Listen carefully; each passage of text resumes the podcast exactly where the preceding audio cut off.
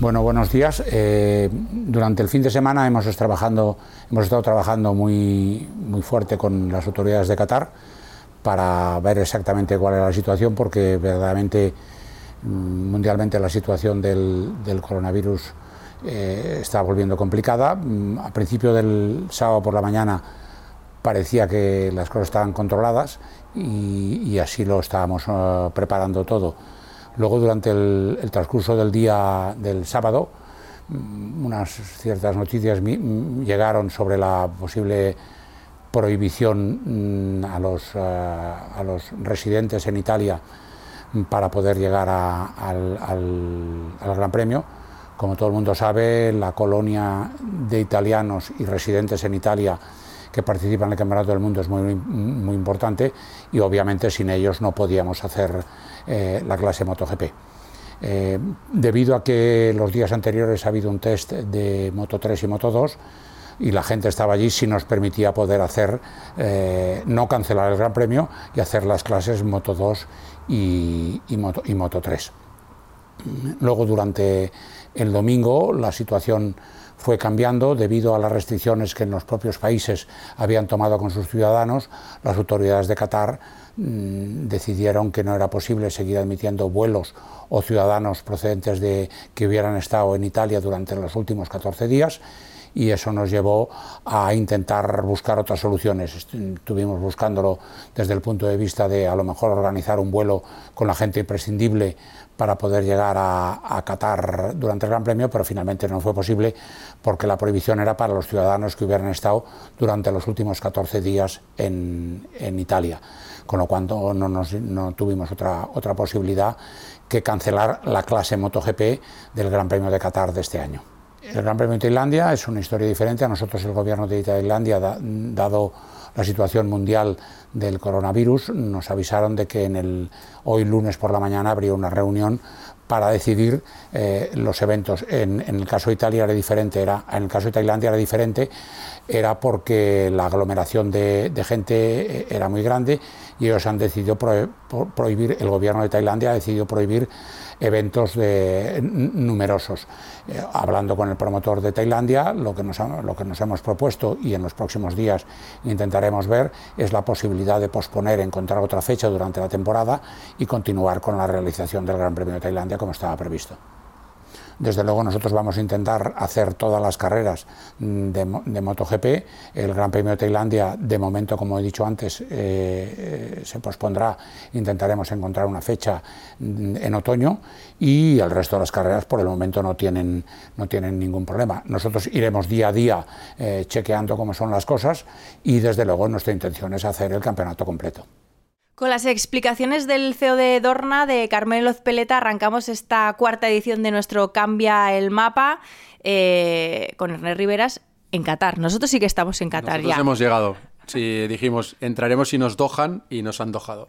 Entonces hemos pasado el control cuando, cuando pones estos chistes en redes, ¿qué te dice la gente? Tengo curiosidad. Eh, un follow, eh, mm. bueno, te lo permitimos porque eres tú, pero no hagas muchos más. Solo superable por el Catarí que te vi. Catarí que te vi, o chistes como estos, los ail a patadas.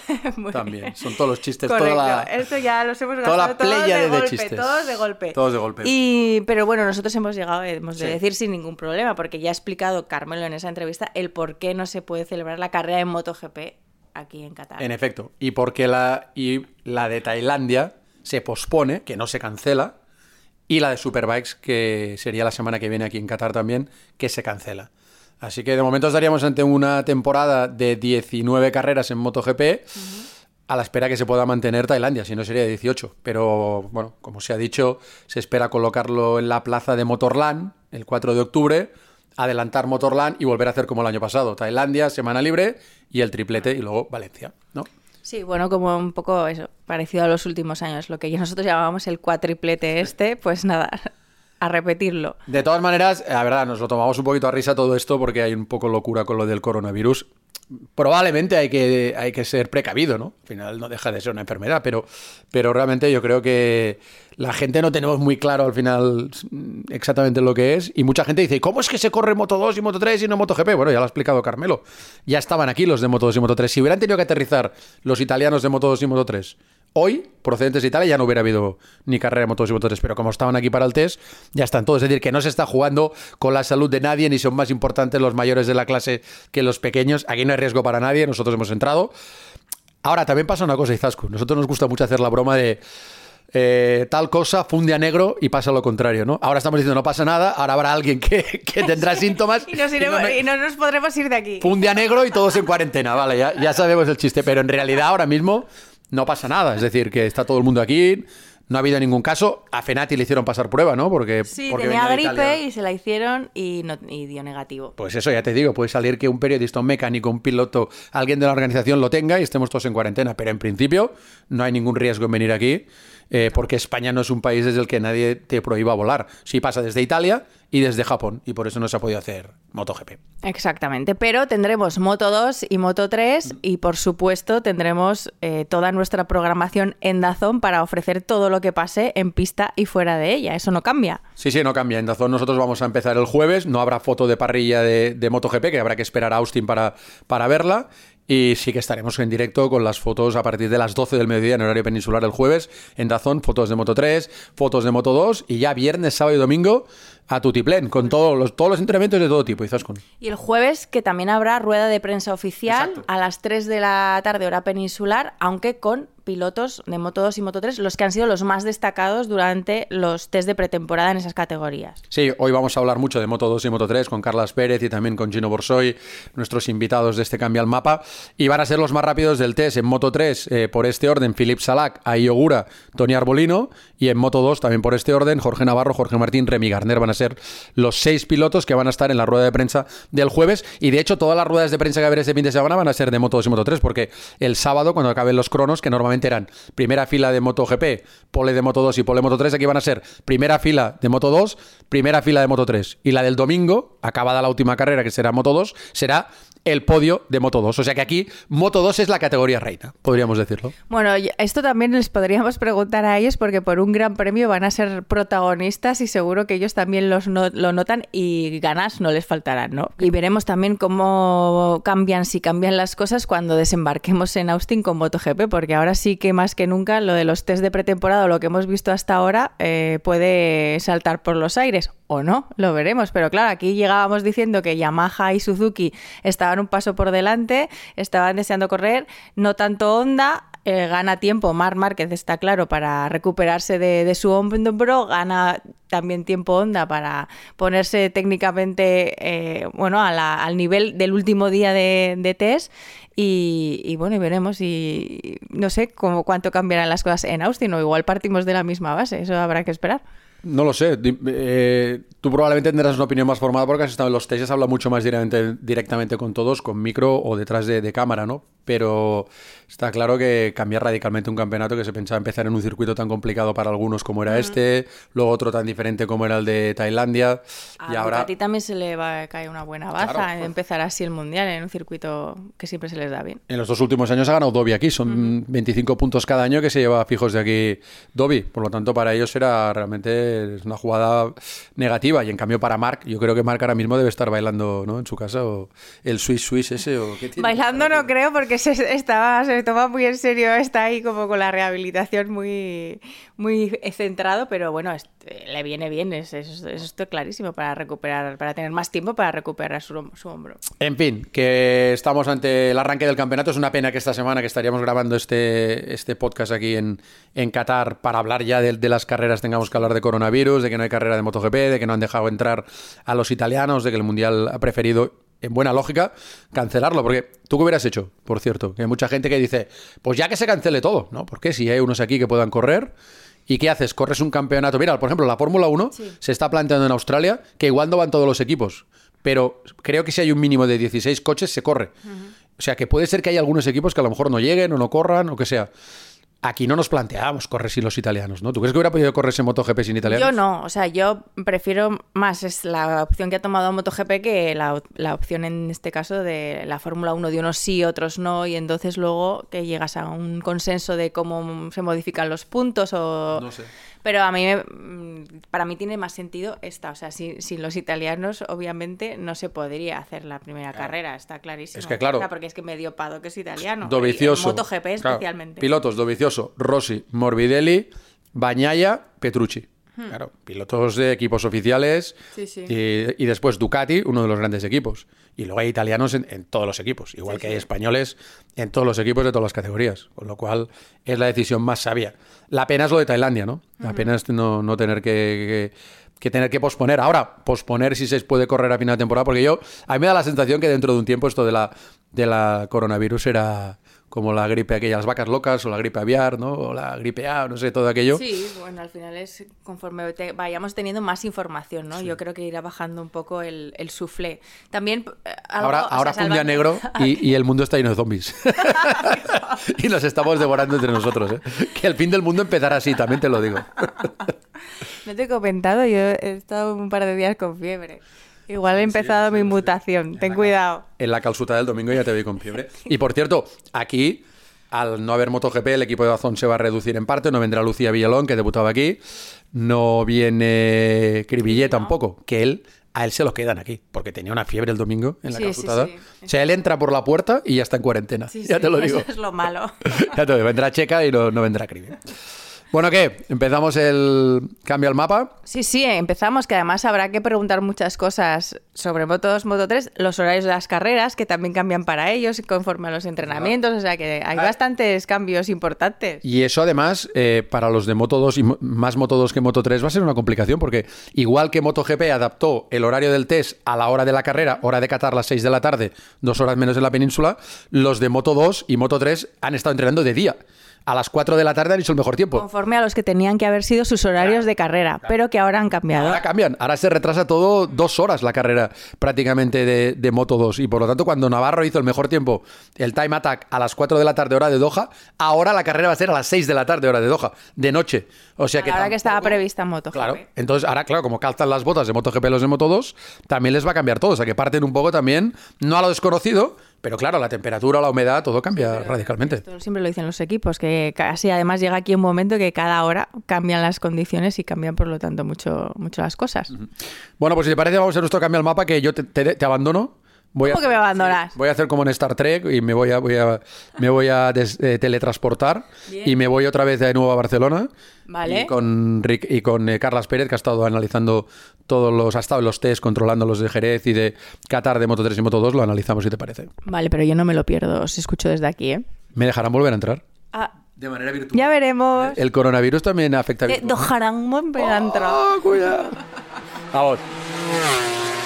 En este Mapping 4 de nuestro podcast en español de MotoGP Cambia el Mapa, eh, vamos yendo y viniendo de Doha a Barcelona para, bueno, por mor del coronavirus, este podcast está alterado igual que está el campeonato. Pero ya sabemos que no va a haber carrera de MotoGP en el primer Gran Premio del año, pero sí que va a haber carreras de Moto 2 y Moto 3, por lo tanto queríamos hacer un poquito el análisis de lo que vamos a ver este primer fin de semana de competición. Y para ello lo vamos a hacer con uno de los comentaristas de Dazón, Carlas Pérez. ¿Qué tal? ¿Cómo estás? Muy bien, aquí dispuestos a empezar el Mundial. Sí, eh, aunque sea de las dos de tres carreras, pero, pero ahí vamos a estar. Tú vas a estar eh, este fin de semana el primero, haciendo desde Barcelona los entrenamientos libres 1, 3 y los warm-ups. ¿Con quién de comentarista? Ricard Jouvet, Con Ricard Jouvet, ¿eh? y luego lo iréis alternando todo el año con Juan Martínez.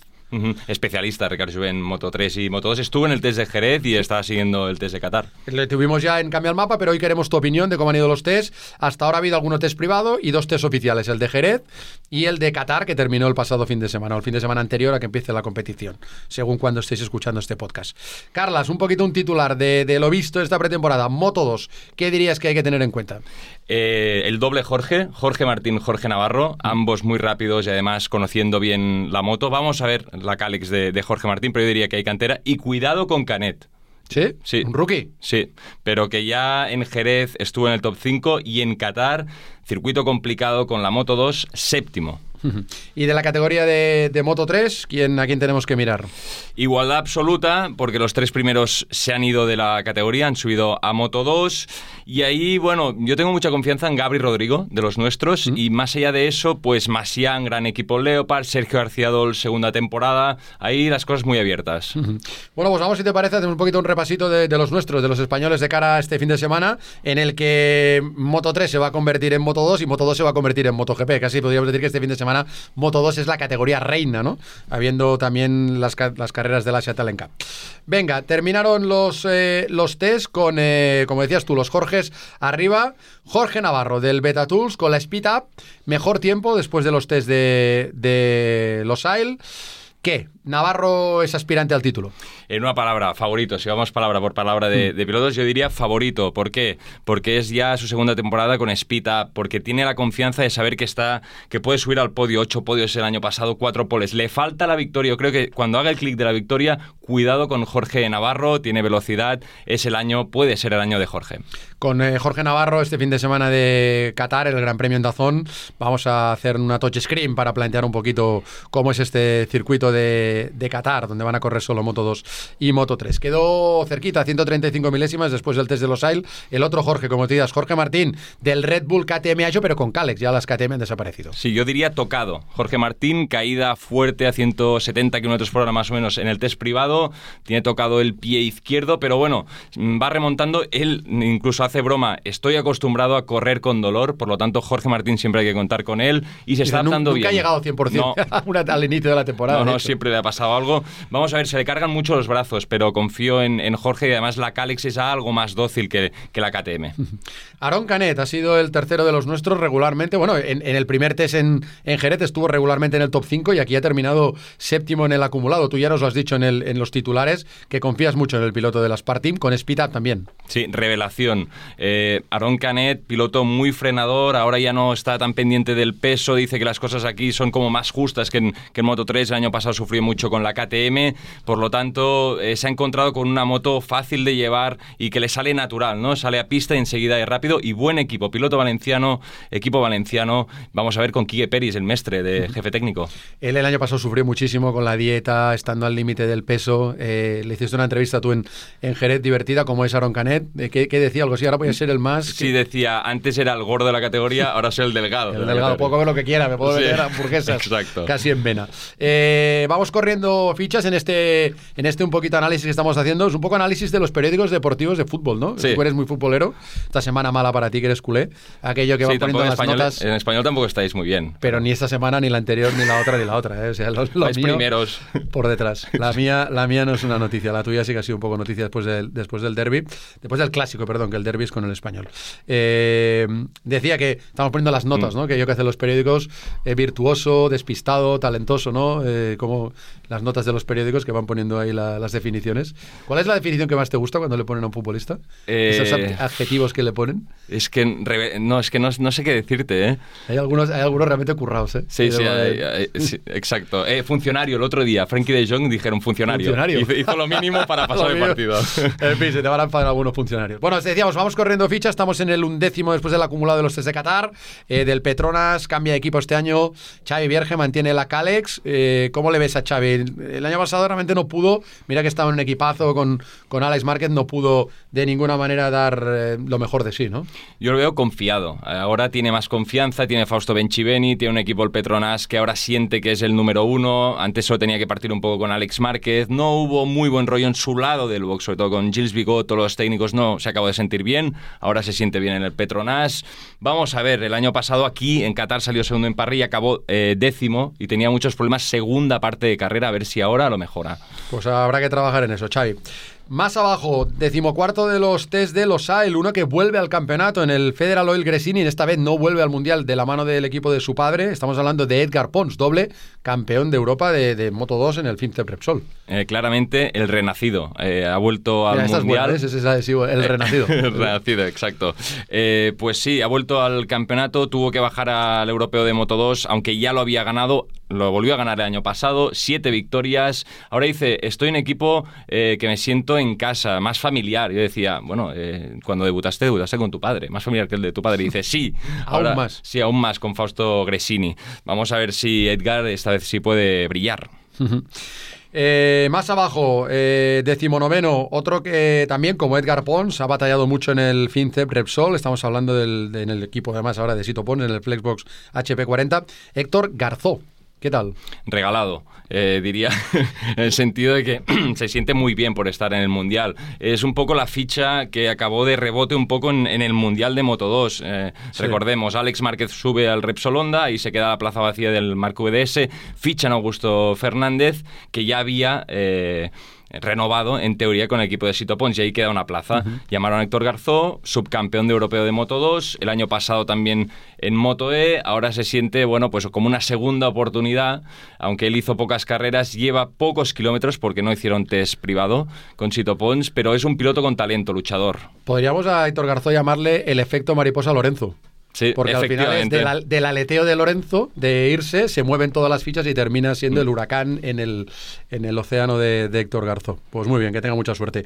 Augusto Fernández ha quedado un poquito atrás, vigésimo primero, el piloto que en el Estrella Galicia 00, Marco VD es el que calza las botas de, de Alex Márquez, del campeón del mundo. Augusto en este test ha quedado un poquito atrás. Dubitativo, eh, piloto. Te estás gustado- arriba, ¿eh? Te ha gustado este. Estás ya- es un clásico, dubitativo es un clásico. Eh, dubitativo en el sentido de que no sabes muy bien si eh, va a ir rápido, si no, sale a pista, hace tandas cortas, como vimos en, en Jerez, se le cargaron los brazos porque le hicieron el mono pequeño. No acabo de entender dónde está Augusto, piloto con mucho talento que se encontró el año pasado con la posibilidad de luchar por el Mundial.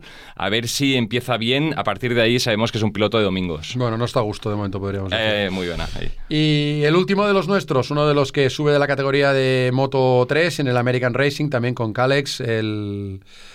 piloto andaluz Marco Ramírez. rookie, debutante, se está encontrando con las vicisitudes de, ser rookie en el sentido de mm, una moto más grande, que es más rápida, inc- incluso decía el tacto de gas, eh, le cuesta mucho entenderlo, ¿no? Levantar la moto, un pilotaje distinto. Una, se está encontrando un poco también da la porta con esta situación de motos más grandes. Él había corrido con motos grandes, pero claramente hay mucho nivel, pero Marcos es piloto frenador, eh, fuerte y yo creo que puede llegar a algún buen resultado.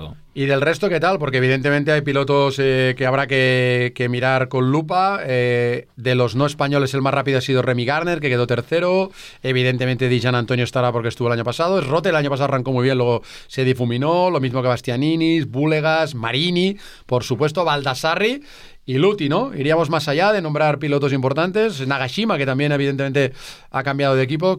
Hay pilotos con destellos, es el caso del estadounidense Joe Roberts, eh, Bastianini, no sé si lo has nombrado, pero Sí, Bast- sí, lo he nombrado, Pues sí. Bastianini es otro de los nombres que a mí me ha gustado particularmente. Además, eh, está en un equipo que repite en el Tal Trans y ahora tiene compañero de equipo como es eh, Dalla Porta. Has dicho un poco todos. Nagashima para mí es un poco también la duda. Está al lado del box de Jorge Martín, lo está apretando Jorge. Acabó bien en Jerez, acabó cuarto, piloto japonés. Mm, Hay, la verdad es que coges la clasificación tanto de, de un test como del otro y fíjate, ¿eh? en el test de, de Qatar 18 pilotos metidos en menos de un segundo. Casi toda la parrilla en 1.6. Buah. Y en Jerez 15 batieron el récord absoluto de la pista. la parrilla son 29, aunque aquí ha habido 28 porque no va a empezar el año Sam Lowe. El caso de los es tremendo, porque fue el test privado, se rompió el hombro, pero es que además llevaba cuatro vueltas. Salió a pista, bueno, ¿qué tal la moto? Bien, venga. Eh, neumáticos, a, a rodar. Y se cayó, se, se dio un palo importante. Ya estuvo en Qatar para al menos estar en- eh, ahí viendo a sus compañeros. Vamos a ver cómo llega Lowe's.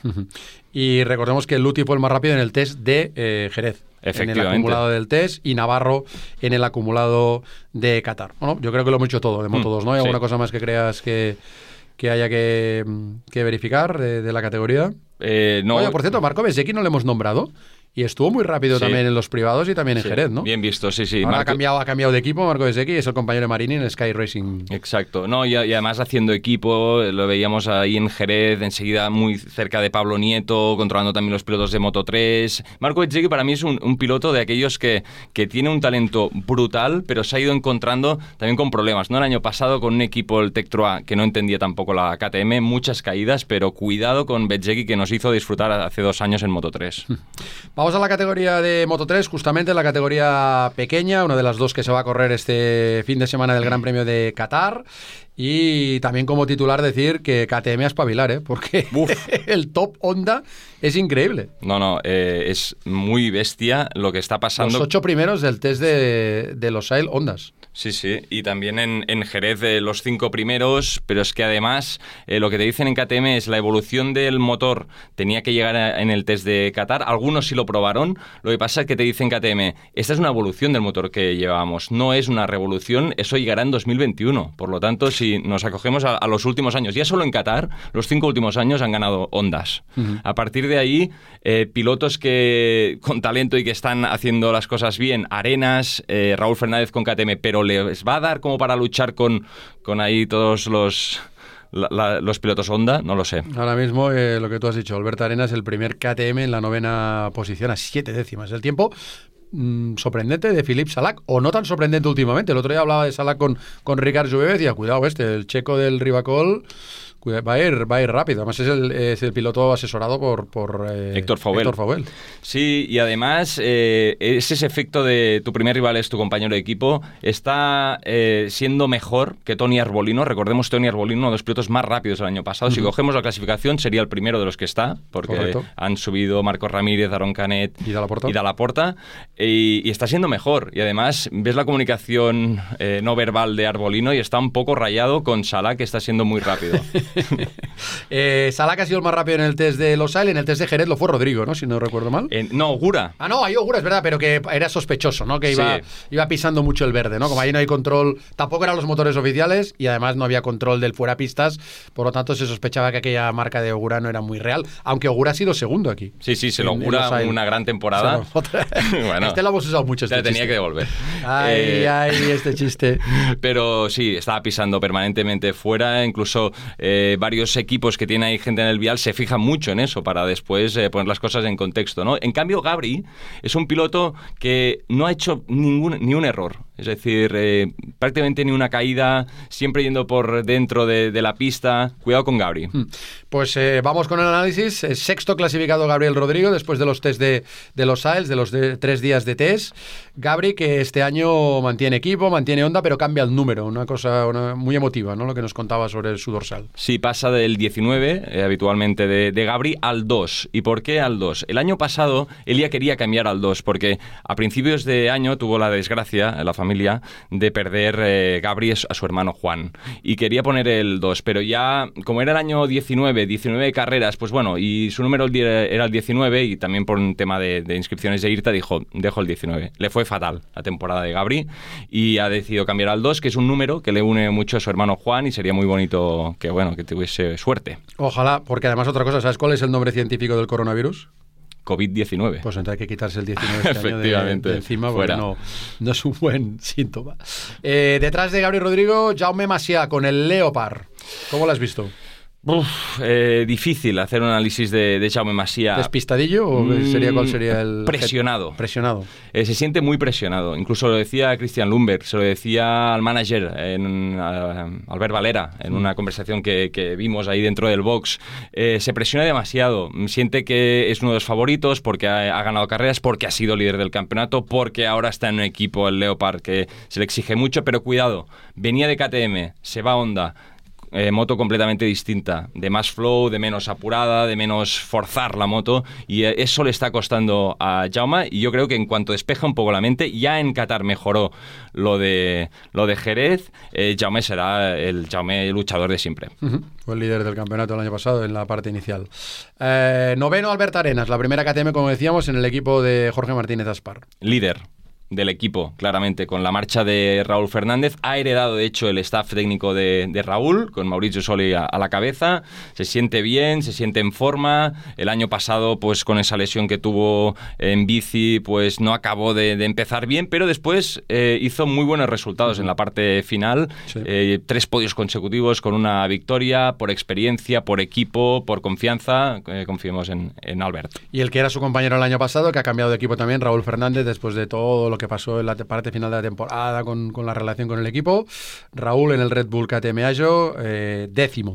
Equipo, siempre dice equipo, equipo, equipo. Ahora eh, siente Raúl que sí, eh, está en un equipo ganador. Mm, la verdad es que luchó mucho para irse del equipo, para poder, del anterior equipo, de las PAR, y ahora dice que bueno, que sus indicaciones se escuchan. Hay como hay un poquito de resquemor con lo que eh, fue el año pasado, muy perdido el año pasado, sobre todo por todas esas negociaciones con el equipo de Aspar para poder irse del equipo.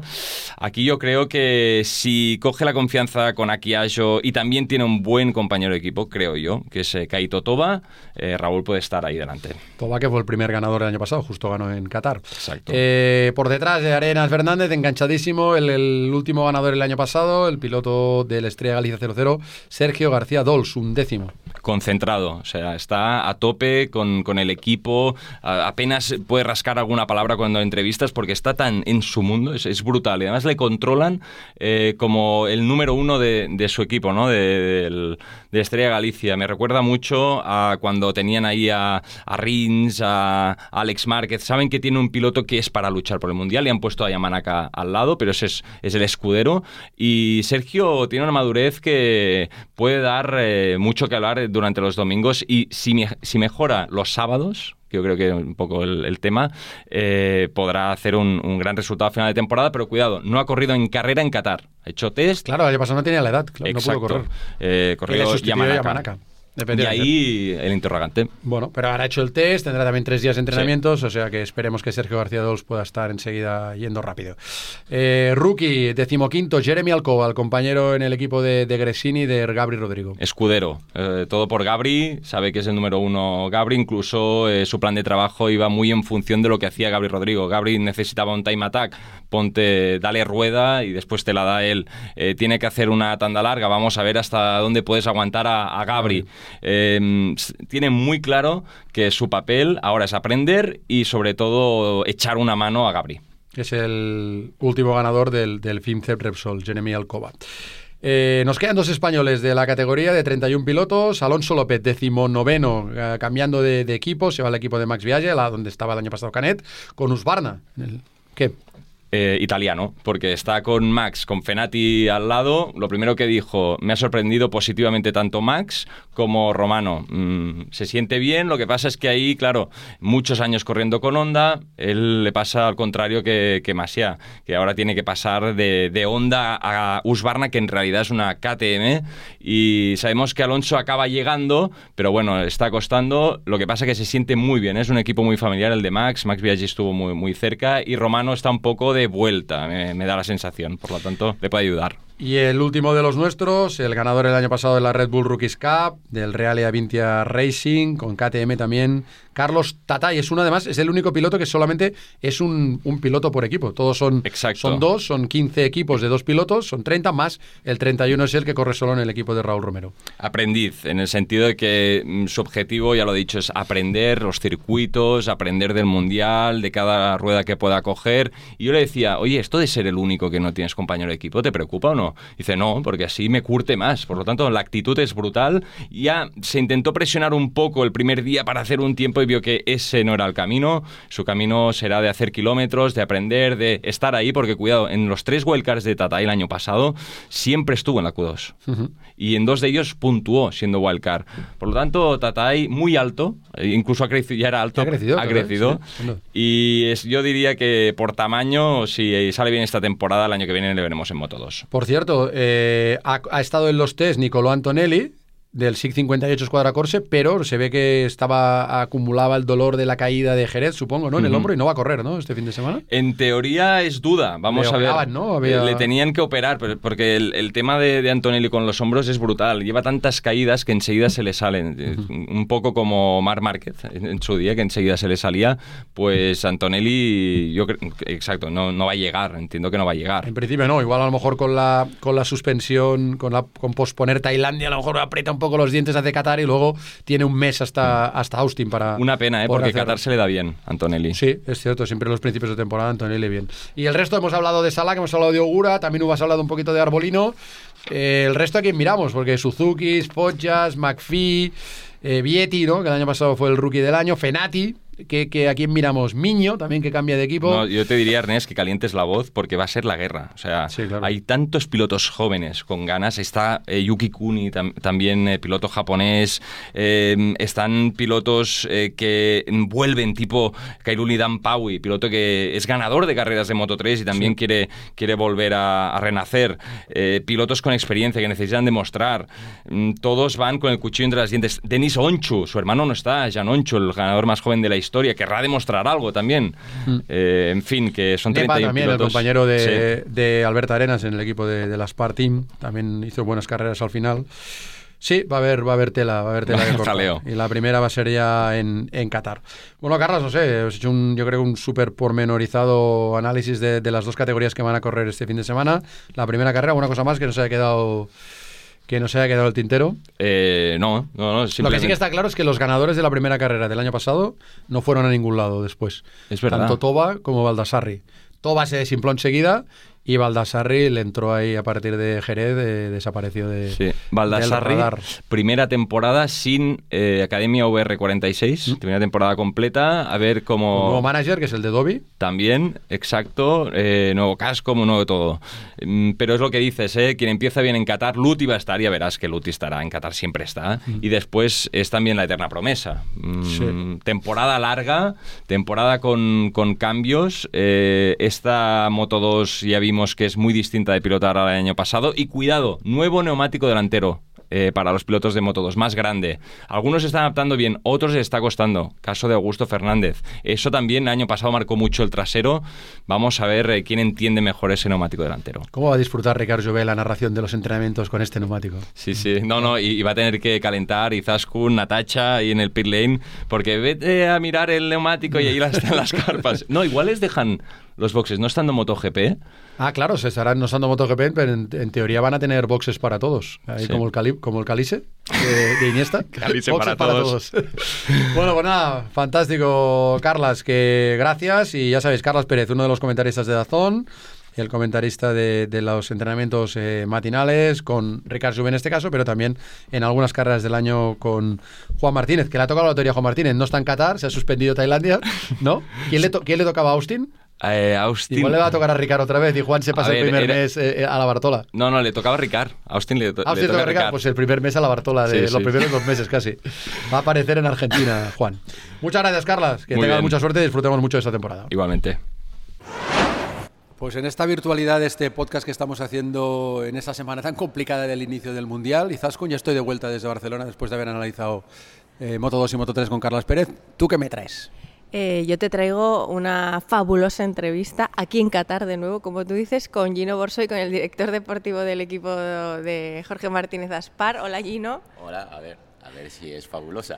Eso seguro, porque hablar contigo siempre aporta un montón de, de cosas. Bueno, vosotros lleváis aquí, ¿cuánto tiempo? Durante todos los test, ¿cuántos días llevas ya aquí Ya en Doha? llevamos aquí ya una semana, una semana y adaptándonos al, al clima de Doha.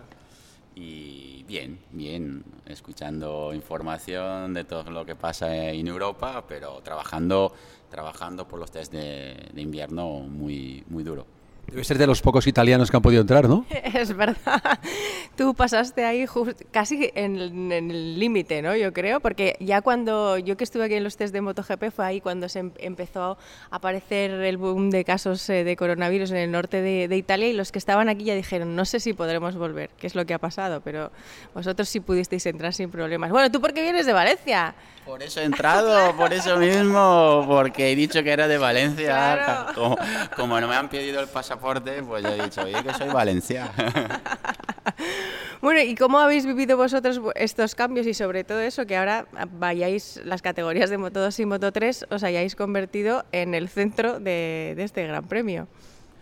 Pues bueno, tenemos eh, evidentemente todas las televisiones a- a- a para nosotros, pero eh, lo- los, los test han sido muy interesantes con, con el equipo y han sido test donde hemos podido rodar mucho y en los próximos días rodaremos más con horarios diferentes, pero entiendo que estos cambios son en cualquier caso beneficiosos para, para todos. El horario diferente va a condicionar bastante, porque lo que era la categoría de Moto 3 ahora corre en el horario de Moto 2, la de Moto 2 corre en la de Moto GP, significa que Moto 2 es de noche, que no, habéis entrenado nada de, noche. De hecho, ya el año pasado ya no corristeis de noche tampoco. Es decir, que eh, estos tres días de test, ¿cuánto van a ayudar? ¿O, o se empieza de cero del Libre 1?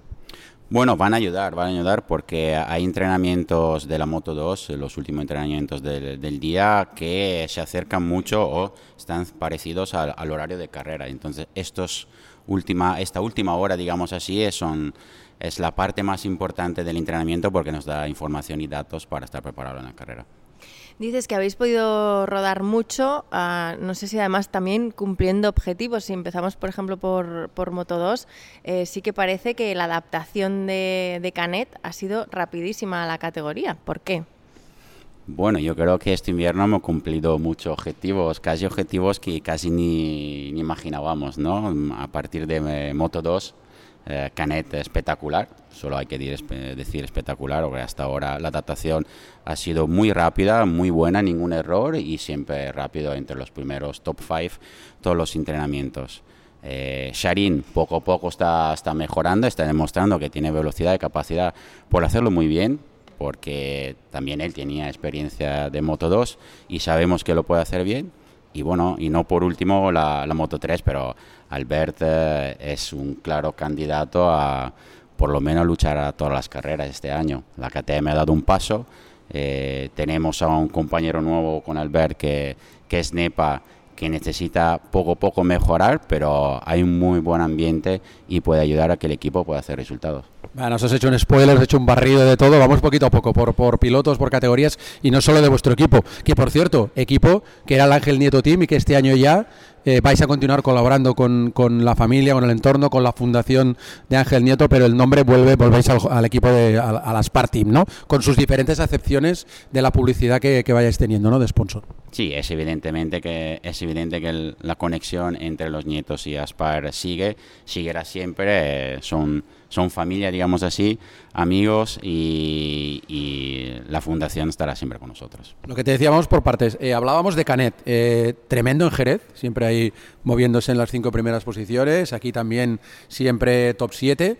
Eh, él decía en un comunicado vuestro de, del equipo, decía, mi objetivo rookie del año y, y, un podio. Pero viendo lo que ha hecho, yo creo será a ver cuándo hace el primer podio, porque creo que le vamos a ver ahí con. Vamos, yo no le veía tan, tan motivado, tan metido, tan optimista, ¿no? De hace tiempo. Él está optimista, el equipo está optimista, pero hay que ser también realista. Quiere decir que la categoría Moto 2 es una categoría muy difícil. Eh, muchos pilotos a la pretemporada han hecho tiempo, han ido rápido y luego a la temporada han desaparecido no, no es algo raro, digamos así. Así que la estrategia que, que hemos marcado con, con, Canet, justamente después del último test aquí en Carrar, visto lo visto, porque evidentemente ha ido rápido siempre, hemos dicho que tenemos que ir paso a paso y sobre todo a cargar carrera. Y si la carrera se acaba en el top 10, muy contentos. Si se puede hacerlo mejor, perfecto, pero lo importante es sacar cada vez más información y el feeling con la moto, porque este feeling le dará la posibilidad quizá a final de temporada de hacer algo grande. Eh, ¿Hay muchos cambios en, en la moto o el, respecto al año pasado o no? Y respecto a neumáticos en general en la categoría Moto 2. Bueno, veniendo de la KTM, eh, la verdad que el cambio para nosotros para ha sido importante. Sí. ¿no? eh, por cuanto respecta a la, la Speed Up, he hablado con Bosco Oscuro, mmm, des, que gestiona Speed Up, y los cambios han sido muy, muy pequeños. La moto ya iba muy bien el año pasado, la moto ha demostrado que era una moto competitiva y lo está demostrando este año porque casi siempre los cuatro están, ahí arriba. Así que gran diferencia no hay. Diferencia sí, en los neumáticos. Dunlop ha cambiado los neumáticos, tanto el anterior como, como el posterior, y afortunadamente la moto ha respondido muy, muy bien. Y en cuanto al panorama global de la categoría, hemos visto a los Jorges arriba después de los test, tanto a Navarro, Up, como decías tú, que ya el año pasado Jorge Navarro estuvo brillante, como Jorge Martín, que ha cambiado también del de KTM a Calex. ¿Quiénes son este año los referentes? Porque el otro día estábamos repasando con Carlas Pérez la categoría y al final vas diciendo, va, está Navarro, está Martín, eh, Baldassarri, Marini, Luti, y al final dices, bueno, acabamos de decir 10 pilotos o 12 pilotos. Eh, ¿Cómo crees que van a ser las cosas? Pues creo que voy a entrar en el club vuestro. Voy a decir 10 pilotos yo también porque no lo tengo para nada claro. Eh, un, claro candidato el año pasado parecía Baldassarri, pero en estos test de pretemporada quizá el cambio de neumático le está un poco perjudicando. Hemos visto un Pons que con la poca experiencia que tiene ha estado ahí delante todos los entrenamientos, así que ha hecho una pretemporada muy, muy fuerte. Un Joe Roberts que el año pasado tenía una KTM y le costaba muchísimo, de hecho casi siempre estaba, digamos así, un poquito más atrás con nosotros o luchando con nosotros y ahora está siempre ahí arriba, los dos test ahí arriba. Eh, claro, candidato, no hay, yo creo que quizás el que tiene un poquito más de, de margen en este momento es Jorge Navarro. Hablabas eh, también eh, de Moto 3 y de los buenos test, eh, del, del, buen rendimiento que estamos viendo en, en Alberta Arenas. Y hablabas también de la KTM en este caso. Eh, en, Moto 3 dices, hemos dado un paso adelante, pero ¿es suficiente como para estar al nivel de, de Honda? Porque sí que si ves la lista de los, de los test siempre están ahí, de momento, las ondas delante. ¿O hay una parte, una letra pequeña en todo esto de los tiempos de los tests en Moto 3? Bueno, un poco como la Fórmula 1, donde hemos quitado un par de caballos para presentarlo luego el, el, domingo en carrera. Hemos dado un paso, bueno, hemos dado todos un paso, o sea, todas las KTM han dado un paso, quiere decir que eh, no solo nosotros, y la competencia va a estar ahí, porque todos no tienen la misma moto que nosotros. Cierto que Albert se ha adaptado muy rápidamente al nuevo chasis, a la nueva geometría de la moto y le está gustando le está gustando muchísimo. Yo creo que esto en este momento es la ventaja que tenemos y la confianza que tiene Albert en el equipo en, en la moto. Y si KTM nos apoya yo creo que podríamos estar luchando desde el minuto uno. La diferencia entre Honda y KTM creo que este año KTM se ha acercado mucho a, a Honda. Eh, lo hemos visto sobre todo los últimos días del, del test donde pudimos probar algo, algo diferente que hasta ahora no se había probado. Eh, algo diferente.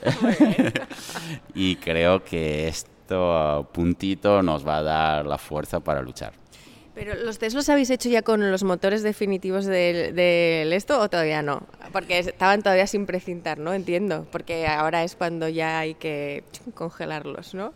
No? Pues por lo que siguió Honda sí. Honda empezó desde el minuto uno con los motores 2020 y, y KTM eh, quiere dejar la sorpresa para final de, bien, de la eh, semana. si hablábamos del optimismo de Canet, también te veo optimista a ti ¿eh? y, y, y, me alegro pensando porque si, si nos quedamos fríamente en la lectura de los tiempos, eh, aquí los cinco primeros han sido Honda y no sé si en Valencia, perdón, en, en Jerez fueron siete u ocho primeros de Honda, o sea que un poco asustaba, ¿no? Inicialmente ver que la primera KTM, que es que ha sido o, o Alberto Arenas o una vez eh, vuestro expiloto Raúl Fernández, estabais muy lejos, o sea, te veo optimista. Sí, estábamos lejos efectivamente en, en la vuelta rápida, ¿vale? Sí que es cierto que en cuanto a ritmo de carrera no he visto gran diferencia, aún así carencia de potencia había porque hemos utilizado los motores viejos del año pasado y sabiendo que los nuevos teóricamente deberían ir más. Hemos trabajado mucho, sobre todo solo sobre el aspecto de carrera y, y ritmo de carrera, porque sabiendo que KTM iba a traer algo nuevo en el motor, nos daba el empujito más para la qualifying y salir un poquito más adelante. Pero cuando tienes un setup que te ayuda, aunque tenga menos potencia, por, por hacerlo bien, digamos así, en un ritmo de carrera, todo lo que viene luego es, es una ventaja. Y mucha confianza, ¿no? Como decías en Alberta Arenas este año, porque de hecho él terminó fantásticamente bien el año. La pena fue aquella lesión entrenando en bicicleta a principio de temporada que de alguna manera pues eh, truncó un, cualquier posibilidad de arrancar bien. Eh, ¿Está capacitado para luchar por el título desde la primera carrera, Albert? Albert estaba capacitado ya en el 2019. Estoy convencido que este año va a ser un claro, un claro digamos así, pilotos eh, de, lucha todas las carreras. Eh, ganar el mundial, pues ya sabemos todo que es difícil. Pasan muchas cosas, eh, hay caídas, hay toques, pero que pueda estar, lo tengo claro. Y aquí también vuestra lista también es de 10 pilotos, eh, de 10 candidatos a, al título en, en, Moto 3 o crees que va a haber menos aspirantes? Al título no sé, pero a ganar carreras cada vez va a haber otra vez una lista muy larga, ¿no?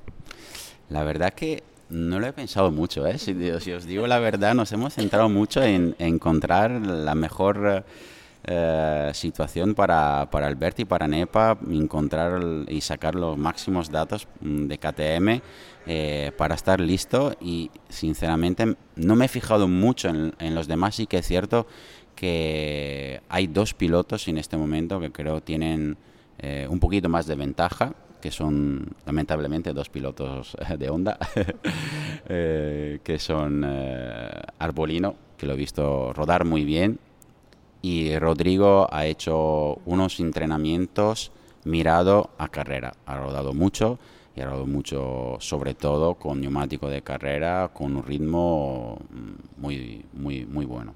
Nos decía Carlas Pérez que veía un poquito rayado, entre comillas, Arbolino, porque Salak le está batiendo toda la pretemporada, a lo mejor un poco inesperadamente o no. Bueno, inesperadamente yo creo hasta para Salak, sinceramente, porque, porque yo creo que ni su mejor sueño, vamos, eh, podía sacar resultado como lo que está haciendo. Héctor Fauvel está ayudándole mucho, veo. Eh, sí, pero hay que leer bien, hay que leer bien eh, los datos, hay que leer bien los tiempos. es cierto que ha ido rápido, pero si, si miras el vuelta a vuelta, es una vuelta, una vuelta enganchado detrás de otro, mientras que Arbolino ha rodado mucho, ha rodado solo y con un ritmo muy fuerte. Quizás eh, el más fuerte ha sido Rodrigo en este momento como, como ritmo, pero no hay gran diferencia. Ahora que dices lo de engancharse a otro, ¿crees que este año, no sé si ya han ido hablando con los equipos o esperáis que en ese briefing que tendréis el, este mismo jueves, también es cuando reúnen a los pilotos y a los equipos así como el primer día de clase, digamos, para recordar las normas, ¿se esperan cambios en, en ese sentido, eh, de nuevo en ese camino de que sobre todo las sesiones de clasificación no se conviertan ahí en pilotos parados o esperando en el pit lane, en pista? Bueno, ya me gustaría decir que sí, pero lo veo complicado. Moto 3 es una categoría donde con el rebufo ganas mucho. Aquí además es, digamos así, casi medio segundo en la recta. Eh, nuestro trabajo ha sido desde, desde tiempo, pero sobre todo lo hemos marcado mucho el año pasado y este año lo he vuelto a hablar con Albert y con Nepa. Nuestro trabajo es, trabajar eh, con lo que tenemos y no buscar, uh, no buscar, buscar el rebufo, sobre todo no crear situaciones complicadas. Hemos visto que muchas veces pues, eh, el esperar ha creado situaciones muy, muy difíciles y con mucho riesgo no tenemos que entrar en esta dinámica, si es posible, evidentemente, porque cuando todo el mundo lo está haciendo, luego tú entras en desventaja. Pero eh, hablando con Albert el otro día, le dije, eh, has visto que muchas veces, aunque salga a mitad de parrilla, puede luchar para ganar. Donde si la qualify no sale del todo bien, quizás es mejor trabajar solo por la carrera y estar preparado. Muy bien, Gino. Pues eh, nada, que sois la categoría reina, las categorías reinas este fin de semana. Va, a ser curioso, ¿no? Eh, competir en un fin de semana de, carreras sin MotoGP, porque en el pasado había veces que se han suspendido las otras categorías, la 125, 2,5, Moto 2, Moto 3, pero siempre se respetaba MotoGP y esta vez curioso, ¿no? Va a ser todo para vosotros. Es curioso, sí, porque de normal siempre corre MotoGP y nosotros no, así que os veré muchas más veces en el box. Ahí estaremos. Bueno, nosotros siempre te venimos a ver, ¿eh, Dazón? Siempre te venimos sin Zaskun, Natacha. Cada entrenamiento ahí vamos. es verdad. A ver si es verdad, a ver si es verdad. Ojalá este año vayamos muchas veces, pero además para hablar de que todo va súper bien. Por eso mismo, yo cuando os veo quiere decir que lo estamos haciendo bien. Si no, no tiene sentido que vengáis. Muy bien, pues oye, que mucha suerte y que, que empiece bien esta temporada, que luego otro parón, ¿no? Al final no vamos a Tailandia, de momento, a ver si a final de temporada se puede ir y un parón de un mes. ¿Esto cómo afecta al piloto, por cierto, ya para, para terminar a los pilotos y a, los equipos? Bueno, no afecta en absoluto. Es más, eh, un poquito de, stop viene bien porque hemos hecho muchos entrenamientos. Jerez eh, eh, dos veces, Qatar. han sido en este momento nueve días de entrenamiento. Vale, o sea que bastante antes de empezar la temporada la carrera y un poquito de, stop viene bien para además analizar datos y, ver dónde estamos. Bueno, pues eso, muchísima suerte y, nada, nos vemos en la primera carrera de, de este de 2020. Suerte a todo el equipo. Gracias, ojalá nos vemos bajo el podio. Seguro. Pues acabamos nuestro podcast, arranca ya la temporada, aunque no se corra MotoGP. Y por cierto, Izaskun, dijimos en el último podcast que tú no estarías en este. Pero es que no me he podido resistir. te has podido resistir. No, no. Hemos tenido que cambiar el guion, aunque no vamos con guion. Bueno, un podcast que hemos arrancado, bueno, hemos, tú has ido dos veces, así te has ido a Barcelona, has vuelto a Doha, eh, arrancamos llegando a Doha, acabamos en el circuito de los AIL. Sí. Y, eh, y vamos a recapi- recapitular, porque continúo leyendo cosas en redes sociales que es que me pongo los pelos de punta. Doy fe. Hay gran premio. No se corre en MotoGP, se corre en Moto 2 y Moto 3. ¿Por qué no se corre en MotoGP? Porque la mayoría de miembros del Mundial de MotoGP son italianos y japoneses. Dos países que sus ciudadanos no pueden entrar en este país, en este Emirato Qatarí. Han cerrado fronteras por el coronavirus y cualquiera que haya estado en Italia o en Japón en las últimas semanas no puede entrar, tendría que estar en cuarentena. ¿Por qué están los de Moto 2 y Moto 3? Porque entraron hace una semana para el test. Por eso se corre, ni porque unos sean mejores, ni peores, ni la salud de uno sea más respeto. Había que respetar más la salud de uno que de otro. No, aquí se respeta la salud de De todo, todo el mundo. eh, y Vaya, eso- vaya unos en el mundial para respetar la salud de los pilotos, porque al final es lo más importante, la seguridad de la gente del mundial. Y en el caso de Tailandia no se corre porque Tailandia ha decidido no celebrar eventos con muchos aficionados. Que esa es otra cosa diferente y por eso se ha suspendido que no cancelado. Exacto. Así que en cuanto sepamos nuevas fechas, lo diremos, diremos. aquí también en nuestro podcast. Aquí habrá carreras. Correcto. ¿Recordamos los horarios también? Los horarios de las carreras, eh, sí, horario peninsular. Ahora corre todo. Lo, donde antes se corría Moto 2, ahora se corre Moto 3, por lo tanto será las 2 y 20, horario peninsular. Y donde se corría MotoGP se corre Moto 2, que era a, las 4, cuatro, horario peninsular. horario peninsular. Y 6 bueno, de la tarde aquí. Y desde el jueves, viernes, sábado y domingo en Dazón, en directo, todo lo que haya. Libres 1, Libres 2, Libres 3, eh, cronometrados, warm-ups, carreras y las carreras del Asia Talent Cup, que también estaban aquí los chavales y por eso también pueden. Y las correr. fotos, que Y esto las fotos también de las es nuestra eso, cita favorita Lo del en- comienzo de en Dazón, temporada. la, la foto que es precioso. Exacto, Y luego se ha suspendido el Gran Premio de Superbikes la semana siguiente a esta. exacto. Y luego veremos qué pasa con Austin. Claro. Pero También lo que, también lo que queremos deciros es que, obviamente, eh, estos cambios eh, nos hacen, nos están obligando a todos a adaptarnos contra reloj y, eh, y estamos haciendo lo que, el- todo lo que está en nuestra mano para seguir ofreciendo contenidos durante este parón eh, que de momento alcanza eh, este mes de marzo, ¿no? correcto. Eh, pero en la plataforma seguiréis teniendo nuevos contenidos Sí, sí. que vamos a ir generando para que a todos se nos haga un poco más llevadero esta ausencia de, de grandes previos. Estamos creando uno de los creadores de la Cena de los Campeones y de los Amos del Box. Llega- la tercera parte Chun, chun, que todavía puede ser más espectacular que la primera y la Sí. segunda. Si nos eso, sale, que si yo nos creo sale, que nos va a salir, para el fin de semana que tenía que ser carrera de Tailandia, pues si no hay carrera de Tailandia que no hay, a ver si os podemos ofrecer ese contenido. Que lo vais, lo vais a flipar. ahí estamos. Bueno, Bueno. pues nada, ya el próximo podcast será después de las dos primeras carreras Las- del año. Exacto. Que sabes que empezábamos con los chistes, ¿no? Llego si, me, Sí. llego si me dojan, Sí. chistes como estos, lo- los hay en las patadas, que te vi. Pues me han dado el Tony Calvo, nuestro compañero, antiguo compañero Sí. y ahora el responsable de prensa de los equipos de A ver. del Asia Team, me ha dado el chiste. ¿Sabes por qué aquí en Qatar no tenemos problemas con, el co- con, con la enfermedad? ¿Por, por qué no ha habido problema para los que veníamos ahora de España y tal para entrar? ¿Por qué? Porque aquí tiene muy controlado lo del Corán virus. Bueno, eh, Me encantan ya esos está. chistes estúpidos Ya que te quedas con cara No, de- esto no puede ir a mejor, así que vamos a dejarlo El aquí. Muchas gracias por estar al otro lado, más si cabe en estos momentos. Adiós. Adiós.